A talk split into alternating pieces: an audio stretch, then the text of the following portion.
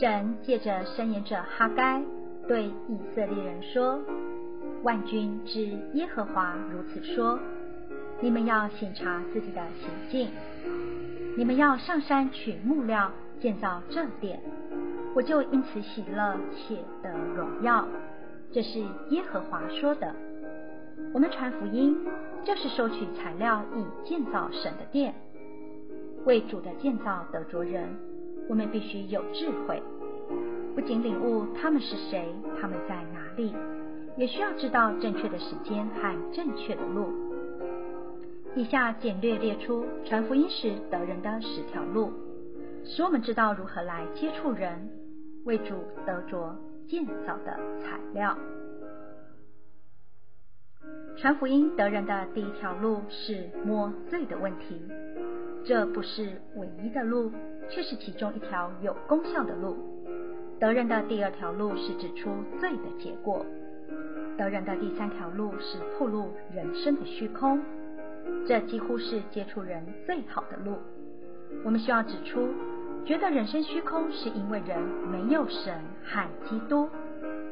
得人的第四条路是说到神。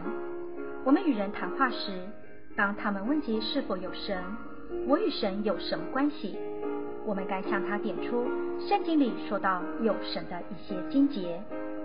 得人的第五条路是说到神的爱。人受苦时，很容易被神的爱得着。许多时候，神允许人受苦，好借此预备他们的心来接受神。得人的第六条路是说到基督，要用基督为题目传福音不容易，这是最高标准的福音。有些人需要这样的福音，我们该告诉他们，基督是宇宙的中心、万有的中心和元素，神计划的目标和人生所需要的一切。得人的第七条路是成名基督的救赎，得人的第八条路是生命的路。基督的路和生命的路是两条最高的路，我们需要向人指出，人需要更高的生命。得人的第九条路是带人借性悔改，我们需要帮助人认识真正的悔改，并且运用性抓住神的话，使他们有得救的证实。我们需要带人认识，一旦照着神的话相信基督，就知道自己得救了。得人的第十条路是带人接受救恩。当我们传福音接触人时，有一个秘诀是绝不要与他们争辩。此外，我们该考量所有认识的人，并选出两三位不信者，重年照顾他们。这样做最好的路就是打开我们的家。我们也需要有分发福音单张的习惯。我们该随身携带一些单张和小册，随时分送给人。各地教会也需要有传福音的聚会，使我们平日接触的人被得着成为建造的材料。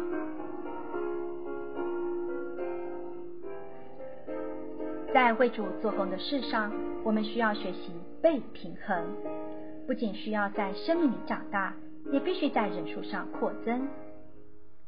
在众地方教会里，生命总需日复一日的长大，我们的人数也总需扩增。倘若我们的教会生活整年一切都很好，却没有带进人数的扩增，就需要审查我们自己的光景。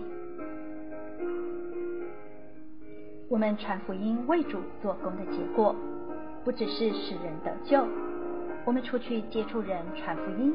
乃是把人带来做贵重宝贵的材料，我们都当回应主的吩咐，在传福音、喂养出信者，并照顾人的工作上殷勤劳苦，使主的殿就是教会作为基督的身体等着建造。